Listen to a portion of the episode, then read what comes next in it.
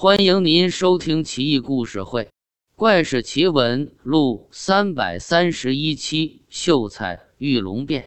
唐宪宗李纯元和年间，有一位秀才姓史，跟一个道士登华山游玩。当时正是酷暑时节，行至半山腰，二人燥热难耐，于是寻得一处溪水畔休息。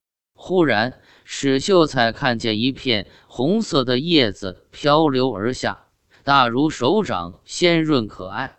史秀才一时兴起，跳下水中，将红叶接住，抱在怀里赏玩，越看越喜欢，喜不自胜。道士在旁一见，总觉不妥，却没有言声。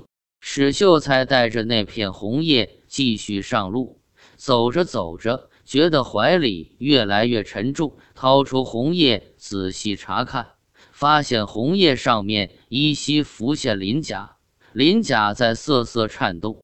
史秀才忽的尖叫一声，连忙将红叶抛入密林，叫道：“不好了，这红叶必是一条巨龙变的，快跑！”史秀才这么一喊，道士和很多登山的人都吓坏了。赶紧狂奔下山，不一会，密林中白烟升腾，很快弥散开来，云雾笼罩整座山谷。顷刻间，电闪雷鸣，风雨大作。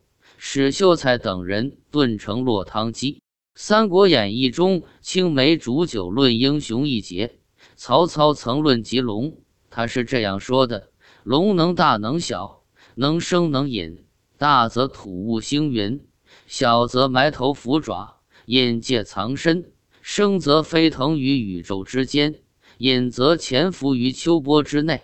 此龙阳物也，随时变化。可见，在古代人眼里，龙是变化多端的神物，所以世间人多有不识。